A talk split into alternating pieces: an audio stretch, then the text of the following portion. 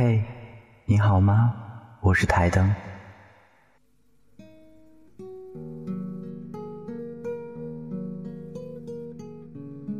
你是午夜误点的乘客，而他偏偏也选了这班车。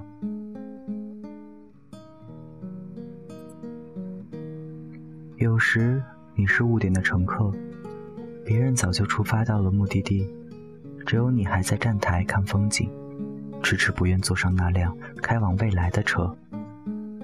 有时你也想踏上那班车，不管身边的人是谁，可你还在等，就这么误点着，等着那辆末班车，等着那个跟你一同上车的人。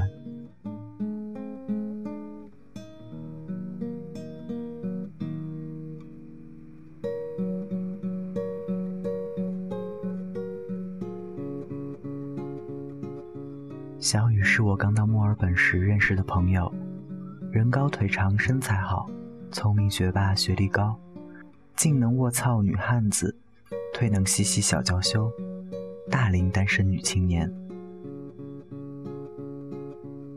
他妈从六年前开始着急，变着法儿提醒他该找个人嫁了。有一天，他妈问他：“你还记得你高中的邻居吗？那个刘什么的？”小雨知道他妈要说什么，漫不经心地说：“记得啊。”小雨妈也假装漫不经心地说：“我昨天买菜遇到他妈了，小伙儿最近过得很不错。”嗯。哦，对了，听说他已经结婚了，孩子都三岁了。嗯。你看看你，你说说，你们一样的，你是不是也该找个人嫁了？如果有人找你聊天，扯家常，看似没有一点重点，请耐心听，很快你就会听到那个“哦，对了”，看似漫不经心，实则都是重点。小雨妈一直有个特殊天分，但凡小雨在家，她就可以从任何话题聊到谈婚论嫁。你看看你，这么晚了还没起床，怎么嫁得出去？你也该学学做饭了，不然怎么嫁得出去？最让小雨郁闷的是逢年过节，七大姑八大姨和一群不知道该叫叔还是舅的亲戚，天天对着他唠叨。没办法，小雨也走上了相亲的道路。每次不是我就是老陈打他电话，假装有事江湖救急。有一天，小雨刚相亲五分钟，就给我发来暗号。等我和小雨在咖啡厅碰面时，我问他。你这样下去怎么嫁得出去啊？小雨掀桌，你大爷的！你这话说的跟我妈一模一样。我说，别说你妈了，连我妈都急。小雨说，我还没享受完现在这样的日子，想干嘛就干嘛，又不用非得有个人陪着。我不急，谁都别想替我急。小雨也想着办法拖，前年最彻底，干脆一个人跑去支教。看着他风风火火做着自己喜欢的事，我也真心替他开心。多么完美的例子！从此，我可以拿小雨的故事说服我妈了。直到二零一三年九月，小雨喝多了给我打电话，边打边哭。我说：“天啊，是不是支教的时候受人欺负了？告诉哥，哥给你打钱让你飞回来，记得还啊！”小雨说：“我觉得我嫁不出去了。”我努力合上我惊讶的嘴，说：“你不是不着急吗？”小雨说：“总还是有急的时候。我享受现在的生活，不代表我不想有个人可以跟我分享啊。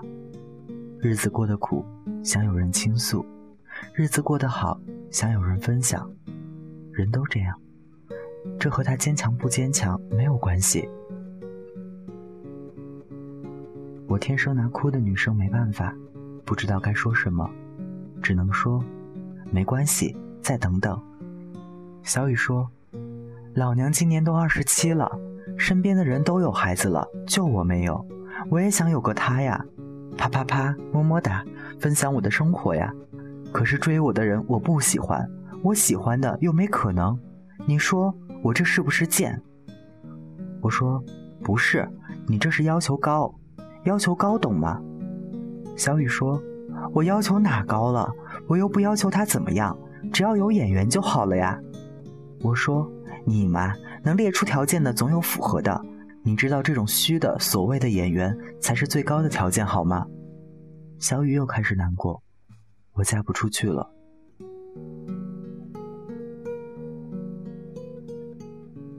有时羡慕情侣，有时贪婪自由，有时什么都不怕，有时又怕没结果。还好小雨等来了结果。二零一四年，小雨遇上了老沈，他觉得这就是他等的人了。老沈就是他的救赎，像手机连上了 WiFi，像不会游泳的人看到了一艘船，像我看到了最爱的吃的。两个人开始成双入对。天天腻在一起，小雨嘛，最近头也不疼了，腰也不酸了，别提多开心了。我问他，这回确定了？小雨点头如捣蒜，嗯。小雨说：“你说我跟别人都聊不来，怎么跟老沈就有说不完的话呢？虽然是陌生人，但又好像认识了很久。”我说：“这还不简单，是因为你以前不爱搭理别人，让你那么高冷。”我问：“如果没有遇到老沈，你怎么办？”小雨说：“继续等呗，等到等不下去为止，等到那天喝醉后的心态变成常态。”